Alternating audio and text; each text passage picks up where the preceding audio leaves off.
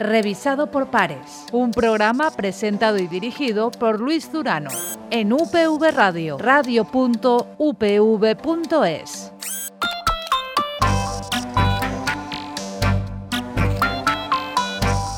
¿Cómo será el coche del futuro?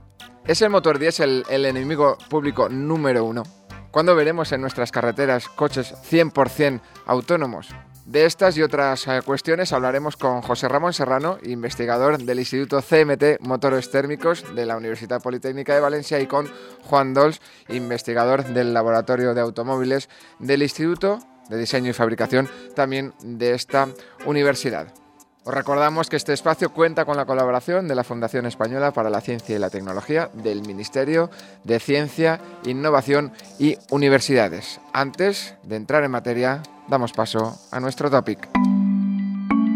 Cero emisiones, autónomo y conectado. Así será el coche del futuro. Pero ¿será diésel, gasolina, eléctrico, mixto? ¿Están los motores diésel abocados a la desaparición? Los expertos del sector aseguran que el motor diésel sigue siendo el más eficiente y el que menos emisiones de CO2 genera y apuntan hacia otro foco, la renovación del parque móvil. Solo un dato, un motor de nueva generación, bien sea diésel o gasolina, emite un 98% menos que un motor de hace 15 o 20 años. Otro dato más, según un reciente estudio de Estados Unidos, en 2050 más del 75% de los vehículos nuevos que se vendan allí usarán motores de combustión interna. Y sobre el vehículo autónomo, en una escala del 1 al 5, todavía estamos en el 3. Así avanzamos hacia el coche del futuro.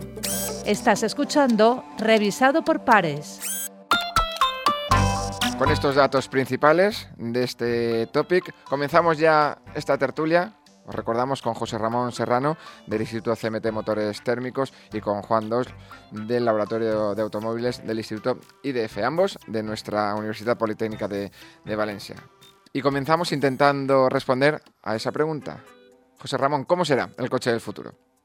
Eh, la pregunta es difícil de responder. ¿eh? Si, si, echamos la vista atrás y, vemos cuándo se ha hecho esta pregunta, en los años eh, 50, en los años 30, en los años 60, pues eh, los coches del futuro que la gente y los expertos dijeron no se parecen en nada a los que tenemos hoy en día. Uh -huh. Yo he visto fotografías en la enciclopedia británica con fecha de los años 50 y el coche del futuro llevaba un reactor nuclear en el maletero y todos nos íbamos a mover con energía nuclear. Bueno, pues ahora bajaremos ahora, un poquito más entonces. Eh, sí.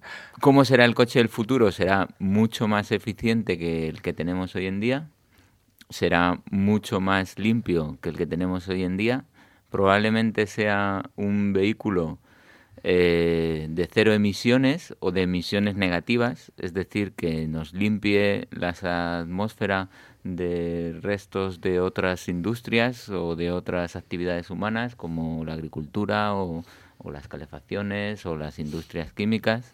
Será probablemente un coche eh, autónomo o semiautónomo y, y será propulsado por combustibles de sintéticos de tercera o cuarta generación producidos de fuentes renovables o con propulsión eléctrica eh, si tenemos la suficiente tecnología de baterías y, y de generación de electricidad limpia. Ahora, ahora entraremos en, en esos eh, detalles. También vamos a hablar de, de, si el diésel es el enemigo número uno para, para las ciudades. Pero Juan, por incidir un poquito más en las eh, ideas, eh, primeras ideas que ha aportado eh, José Ramón, ¿cómo ves tú ese coche de, del futuro y si se van a cumplir las predicciones o no, como ha pasado casi siempre?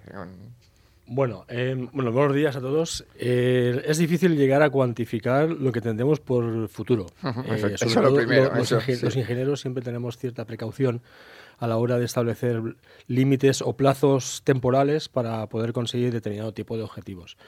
De lo que sí que se puede hablar un poquito es de la evolución natural, digámoslo así, de, del automóvil desde los últimos años para acá, y me refiero a las última, la última década, y un poco la tendencia hacia donde vamos de cara a ese futuro incierto e indeterminado que pues probablemente a medio plazo estemos hablando de 20-25 años y a largo plazo de, de, más de 50 años.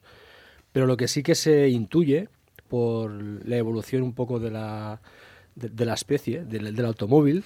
Lo que sí que se intuye es que hay tres características eh, que la mayoría de expertos eh, están de acuerdo en que van a incidir en esa, en esa evolución.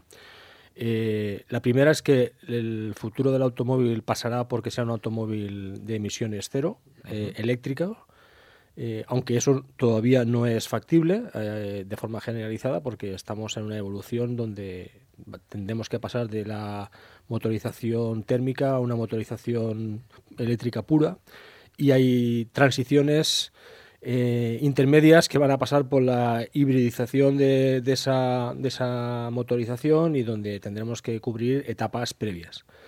Otra característica de ese automóvil del futuro es que va a ser un automóvil autónomo, es decir, la, tendencia es que cada vez más el grado de autonomía con la implementación de tecnología de control y tecnología mm, que pueda manejar el, vehículo sin que intervenga el conductor, eh, pueda ser lo suficientemente importante como para que este conductor tenga que mm, derivar su responsabilidad en el propio vehículo, es decir, la autonomía total tardará en llegar, pero hay una graduación que, que ya se está consiguiendo. De los cinco niveles de, sistemas de autonomía estamos ahora en el segundo y se está desarrollando mejoras cada vez más sustanciales, pero para llegar al 5, que es el de autonomía total, todavía nos queda bastante por, conseguir. Y la tercera característica del automóvil del futuro es que será automóvil conectado. la conexión significa que ese automóvil eh, por sí mismo mm, va a estar conectado con el entorno para enviar y recibir información, y cuando digo entorno hablamos de la infraestructura, de la carretera, es decir, va a avisar a la carretera dónde se encuentra, va a avisar a otros vehículos de su posicionamiento y, esto lo hace para evitar colisiones o para evitar mm, problemas de circulación o regulaciones de tráfico. Pero también va a recibir información de la propia carretera, de otros vehículos de su entorno y de, y, por ejemplo, vía satélite de toda la información que precise para poder saber dónde se encuentra geolocalizado y, y qué condiciones de tráfico van a aparecer mm, mm, kilómetros allá. Esas tres características todavía están en fase de transición, las tres. Por lo tanto, sí que se intuye cómo el automóvil va a ser dentro de pues, 50 años, por ser eh, por ser un poco conservadores, pero que a lo mejor pueden ser en algunos casos superiores. Es lo mismo que hablábamos cuando lo estaba comentando José Ramón eh, los años 50. Ya han pasado casi 70 años y los, los, vehículos de los años 50 pues se parecen un poco a los actuales, eh, salvo en que funcionan sobre cuatro ruedas y tienen un sistema de dirección por volante y con unos pedales y un motor que los autopropulsa, pero que la evolución ha sido bastante importante durante toda, durante toda esta etapa o esta época. Eh, creo que vamos en esa dirección, pero veremos. Y en ese contexto o en esa previsión, José Ramón, ¿tiene cabida el motor diésel? ¿Nos están mintiendo directamente con los peligros de los motores eh, diésel? Habida cuenta de que hay estudios, y nos comentábamos antes de, empezar el programa, por ejemplo, esa predicción en, Estados eh, Unidos, ¿Tan malo es el motor diésel? Eh, bueno, eso es una reducción y una simplificación de un problema muy complejo que, como toda simplificación, es falsa. Em, los estudios de Agencia Estadounidense de la Energía que comentabas, eh, en los 50 años, para el 2050, ¿eh? en 30 años, prevén un 85% de los vehículos que se vendan en Estados Unidos propulsados por motores de combustión. Gasolina, diésel, eh, distintos niveles de hibridización, pero con un motor de combustión. No llega al 10% los vehículos que circularán eléctricos puros.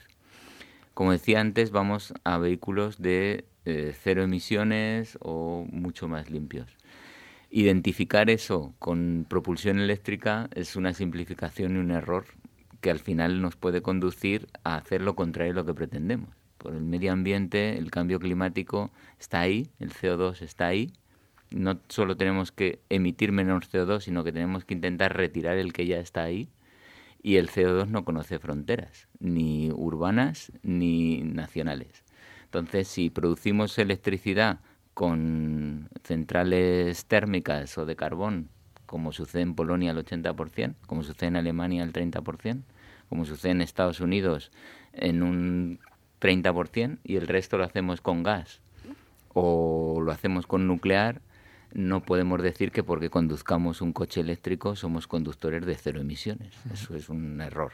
Y como universidad y como investigadores, el balance de energía es lo que tiene que primar. Y las emisiones de CO2 de construir baterías cuando la tecnología todavía no es una tecnología madura, o de explotar la minería a cielo abierto que necesitamos para sacar las materias primas, eh, bueno, está demostrado que las baterías de un Tesla, que es un coche desde mi punto de vista antiecológico, eh, emiten, eh, tú puedes conducir durante eh, siete años el BMW clase 7 más grande que quieras y todavía no has emitido el mismo CO2 que cuesta eh, producir las baterías de un Tesla. Debemos de ir a vehículos sostenibles en el sentido de la palabra amplio, porque el medio ambiente hoy en día es el común, o sea, se ha globalizado todo y entre otras cosas el concepto de contaminación tenemos que globalizarlo.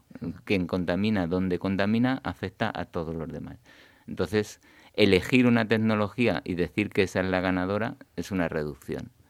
Yo no voy a elegir el diésel igual que no voy a decir que el eléctrico es la panacea. La tecnología tiene que ser ella la que certifique sus objetivos. Y si los objetivos es ser limpios, todas deben de competir para ese objetivo. Y no es un error mm, demonizar unas ni entronizar otras, porque estamos quitando oportunidades y nunca, como científicos, sabemos dónde va a surgir la oportunidad. Sin embargo, sí que se ha demonizado, se está demonizando al diésel. Sí, efectivamente. Bueno, eh, no puedo estar más de acuerdo con la reflexión que acaba de realizar José Ramón. es, es, cierto que eh, se ha demonizado el diésel y, además ahí creo que tenemos una responsabilidad como sociedad de, de, no analizar correctamente el, el, problema. Es decir, eh, desde el punto de vista del diseño del automóvil y de, la, de las nuevas tendencias de, de, otras motorizaciones, no se está haciendo un balance energético correctamente. Incluso creo que políticamente aunque sea incorrecto lo que voy a decir, pero eh, políticamente se está abordando el problema de una forma muy simplista y, totalmente malintencionada. Eh, se está demonizando al diésel eh, con unos argumentos a veces demasiado simplistas y, y, demasiado orientados a determinado tipo de políticas, que a lo mejor no tienen detrás un razonamiento tecnológico que la sustente. Y aquí los, los ingenieros que, que, estamos trabajando en el ámbito del automóvil, lo que siempre hablamos es de cuando se tiene que hacer un balance de estas características energético, se tiene que tener en cuenta el concepto del well to build, es decir, lo que cuesta generar una determinada mm, cantidad de emisión de contaminantes a la atmósfera desde que se origina la energía hasta que se consume. Es decir, desde lo que cuesta sacar el petróleo del pozo, eh, refinarlo, convertirlo, trasladarlo, almacenarlo y utilizarlo en un vehículo, o comparativamente lo que costaría generar la energía eléctrica pues desde una central de carbón o una central hidroeléctrica o una central nuclear, y convertir la energía, eh, transformarla, trasladarla y consumirla. Y cuando haces esas comparaciones, te das cuenta de que a lo mejor no es tan verde como me lo venden. Es lo, que, comentaba José Ramón. Que el, concepto de, del well to wheel, eh, analizado de una forma más eh, genérica, pone eh, nos pone encima de la mesa una serie de aspectos no considerados desde el punto de vista eh, medioambiental que si fueran tenidos en cuenta, quizás algunas reflexiones o algunas políticas que se están adoptando eh, deberían de plantearse muy seriamente. Y en ese sentido, la, evolución del propio automóvil está yendo cada vez más a, la reducción de emisiones contaminantes y, y yo casi dejaría caer otro, otro factor añadido, es el de la antigüedad de los vehículos. Es decir, sería incluso más factible, en lugar de eliminar completamente una motorización, el intentar renovar el parque. Porque eso sí que redundaría en que vehículos de mayor antigüedad, que contaminan mucho más, fueran sustituidos por vehículos de más novedosos, de tecnología más limpia y que podrían competir perfectamente con otras energías alternativas, como puede ser la, la híbrida o la, o la eléctrica pura, considerando el concepto de well to will, porque en definitiva cuando haces el balance no hay tanta diferencia.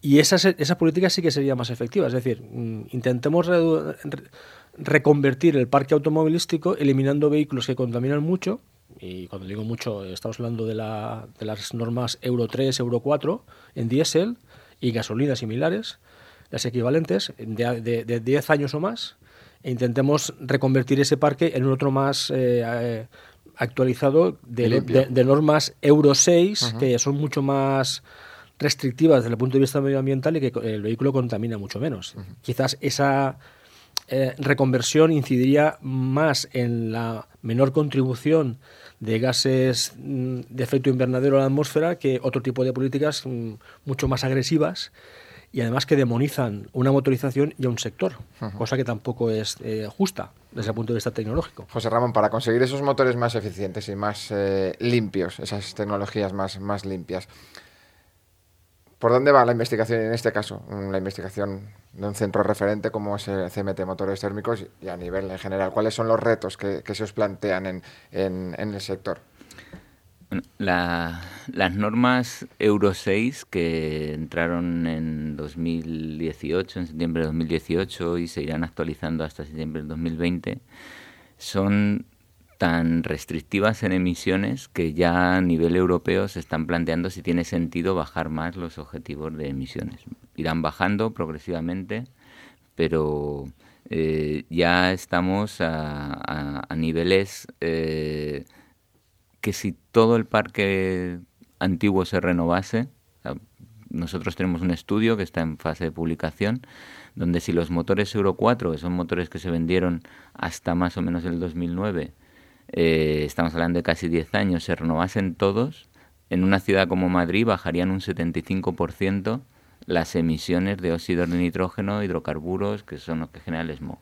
Y en una ciudad como Barcelona, que está más a nivel del mar, pues alrededor de un 40%. Por tanto, la clave está en la antigüedad. Y eso es una política eh, fácil de hacer con recursos económicos para favorecer la renovación del parque, pero sin retos tecnológicos incomparablemente más realista que que todos pasáramos a motores eléctricos, que es lo que parece que nos están indicando eh, desde los medios de comunicación o desde eh, los organismos públicos, y eso es 100% inviable, generar expectativas a la población imposibles de cumplir. La tecnología evoluciona hacia eh, la limpieza eh, de las emisiones gaseosas eh, con sistemas de tratamiento o post-tratamiento de los gases que emiten los motores. Hoy en día esa limpieza es casi total en óxidos de nitrógeno, hidrocarburos sin quemar y falla en los momentos de arranque y para los motores, cuando los motores están fríos. Entonces eh, la tecnología va en intentar esos huecos en los que no está funcionando bien, que es cuando el motor todavía no está caliente, eh, solucionarlo. y, y, también bajar las emisiones en origen dentro de las cámaras de combustión con motores multicombustibles. Es decir, eh, en el futuro probablemente cargaremos algo que se parezca a un diésel, algo que se parezca a una gasolina y el motor elegirá si quema con uno con otro o con una mezcla de los dos haciéndose su propio combustible. Tenemos respuesta para esta pregunta, Juan. Para... ¿Hay un motor ideal para el coche autónomo del que hemos hablado también?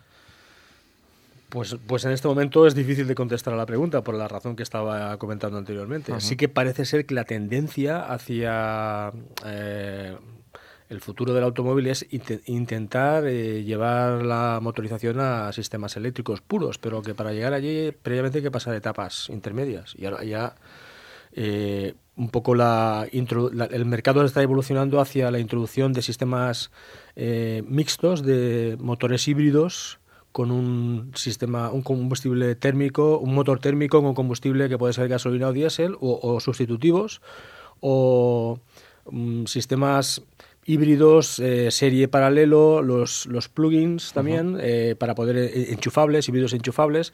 Es decir, no se sabe exactamente cuál sería la tecnología del futuro en que, que, afectará la motorización. Se intuye que puede ser eléctrica, pero que previamente para llegar allí habrá, habrá mm, surgido alternativas más viables. Una de ellas es, por ejemplo, el mezclar combustibles, puede ser.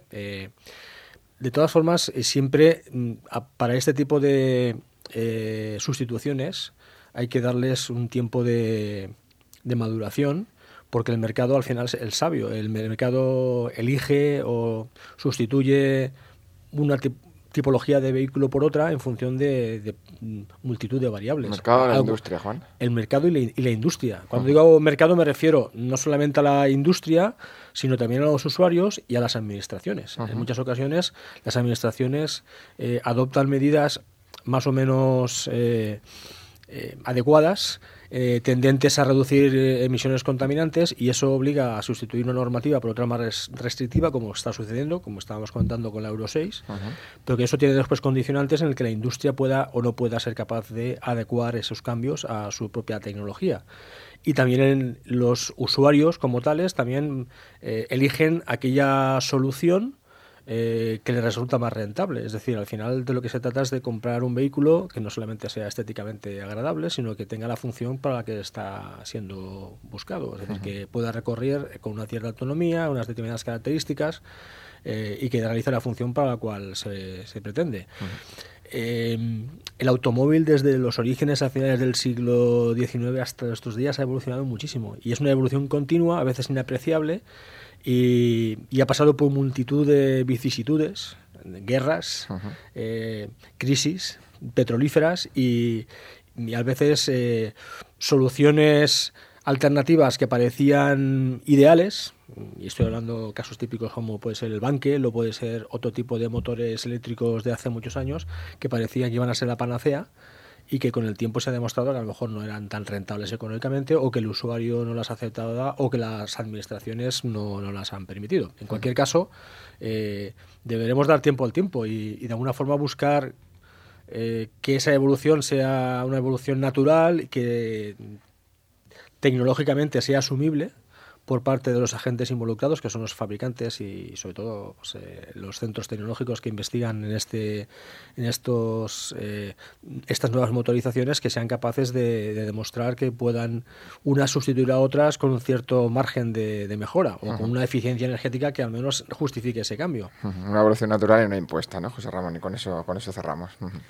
Sí, o sea, la, la conclusión podría ser en que las administraciones deben de marcar sus objetivos y dejar que sean eh, los otros agentes los que decidan eh, cuál es la tecnología que satisface tanto las necesidades de sobrevivir, ganar dinero, crear empleo.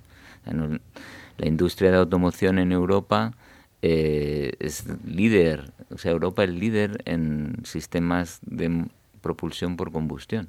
China es líder en sistemas de propulsión eléctrica. Si perdemos la batalla de los motores de combustión limpios, eficientes, sostenibles, pues eh, lo vamos a perder la batalla de un sector tecnológico. Ya perdimos la de los móviles, eh, no podemos permitirnos en Europa perder más batallas. Pues José Ramón Serrano, Juan Dols, muchas gracias por habernos ayudado a revisar la situación del presente y el futuro del sector del automóvil, de cómo será el vehículo. Hablaremos de ello seguro eh, en esta casa en próximas eh, ocasiones. De nuevo, gracias por, por asistir a este revisado por pares. Estamos aquí. Pues hasta aquí el nuevo programa revisado por pares de esta semana. Volvemos a escucharnos en 15 días. Hasta entonces, sed felices.